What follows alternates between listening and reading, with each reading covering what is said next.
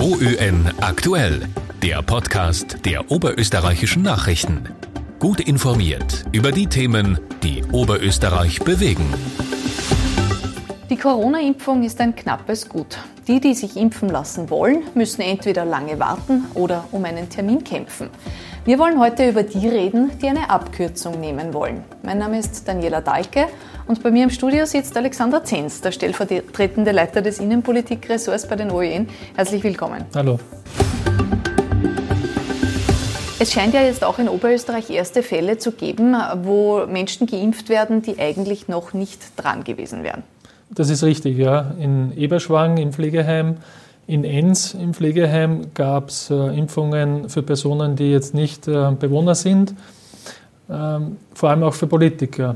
Wir kennen das Thema. Ähm, es wird jetzt viel diskutiert darüber, dass äh, sich Bürgermeister haben impfen lassen. In Eberschwang hat sich der Bürgermeister impfen lassen auch zwei Vizebürgermeister, in Enns auch. Nicht nur in Oberösterreich gibt es das Thema, in Vorarlberg, in Feldkirch äh, ganz aktuell die Meldung, dass sich auch der Bürgermeister mit hat impfen lassen. Und in Kärnten schon Ende voriger Woche gab es Mutmaßungen, dass in Heimen sogar Spenden genommen wurden von externen Personen für Impfungen. Wie kommt es zu solchen Fällen? Wir haben allein in Oberösterreich 21.000 über 80-Jährige, die auf so eine Impfung warten. Wie kommt es dann dazu, dass jemand geimpft wird, der nicht zu dieser Gruppe gehört? Im Impfplan steht eigentlich dann, dass, wenn Impfdosen übrig bleiben, Angehörige von Heimbewohnern äh, mitgeimpft werden. Das war auch teilweise der Fall, aber eben nur, auch, aber eben nicht nur. Auch Bürgermeister haben sich impfen lassen. Und da gibt es jetzt unterschiedliche Erklärungen dafür. In, in Enns zum Beispiel der, hat der Bürgermeister äh, Verwandte im Heim, also er ist ein Angehöriger. Die Frage ist, äh, musste er unbedingt schon geimpft werden? Hätten es nicht andere Angehörige sein können? Äh, in ähm, Eberschwang ist der Vorwurf dem Bürgermeister gegenüber, dass man doch äh, andere ältere Personen noch anrufen hätte können, äh, ob sie nicht eine Impfung wollen, wenn schon nicht genug Angehörige da sind von Heimbewohnern. Also es ist eine verzwickte Situation. Es sind einfach äh, teilweise mehr Impfdosen in den Heimen da als Bewohner, die sich auch impfen lassen wollen. Faktum ist, dieses Problem hätte man wahrscheinlich mit ja. Listen lösen können, indem man eine Liste hat, wo ähm, möglicherweise noch eine zweite Reihe an Impfwilligen gewesen wäre, die bei übrig gebliebenen ja. Dosen zum Zug gekommen wäre. Wem macht man da hm. einen Vorwurf in ja. der Organisation? Grundsätzlich ist einmal die Optik natürlich schief und das wissen die Bürgermeister sicher, spätestens jetzt auch. Ähm, die Frage ist eben, wie kommt es überhaupt zu diesem Wildimpfen, das wir gerade sehen? Äh, abgesehen davon, dass wir vielleicht froh sein dürfen, dass sich jetzt alle reißen um die Impfung und es ist also nicht so ist, dass die Impfbereitschaft zu niedrig wäre. Ähm, aber ein Grund dafür ist natürlich, dass die Impfstoffe derzeit Mangelware sind, was wiederum ein Problem ist. Aber es liegt einfach daran, äh, vor allem auch, dass die gesamte Planung für das Impfen in Österreich nicht gut vorbereitet wurde, umgesetzt wurde. Das trifft den Bund, das trifft das, die Länder, das trifft äh, auch noch andere Bereiche, Krisenstäbe, weil seit Monaten wissen wir, die Impfungen sind der Game Changer, wie immer wieder gesagt wird, zu Recht.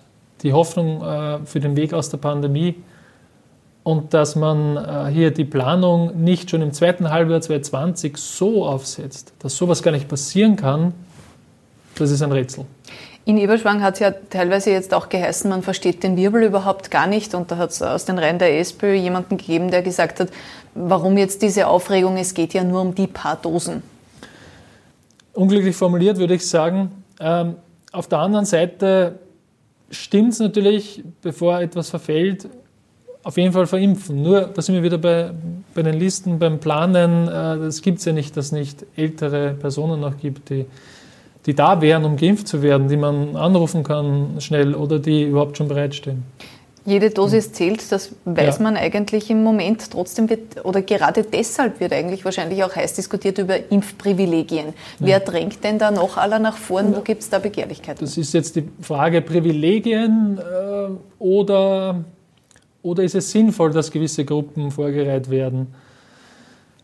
Zum Beispiel die Ärzte haben äh, in den vergangenen Tagen kritisiert, dass äh, das Ordinationspersonal nicht äh, jetzt in der ersten Phase schon drankommt. Und das kann man natürlich sehr gut argumentieren, ja, weil die ständig mit Patienten zu tun haben ähm, und auch beim Im rund ums Impfen dabei sind, dann in den Ordinationen, sobald in den Ordinationen auch geimpft wird, weil es ja hoffentlich bald einmal der Fall sein wird. Also wird zu Recht gefordert, hier vorangereiht zu werden. Ganz aktuell äh, haben die OE-Nachrichten erfahren, dass dass äh, aus Sonderschulen die Forderung kommt, hier äh, sofort zu impfen, weil es sind ja nicht alle Schulen geschlossen, die Sonderschulen sind offen. Und da sind alle äh, Schülerinnen und Schüler dort, also auch berechtigt.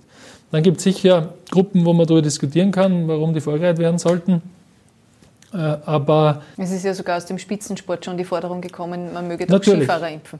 Das hätte ich fast vergessen. Natürlich auch die Forderung des äh, ÖSV-Präsidenten Schröcksnadler, Spitzensportler zu impfen. Auch, ich finde, auch das kann man irgendwie, man kann Argumente dafür finden, aber ich glaube, äh, man sollte diesen, diese Idee doch hintanstellen.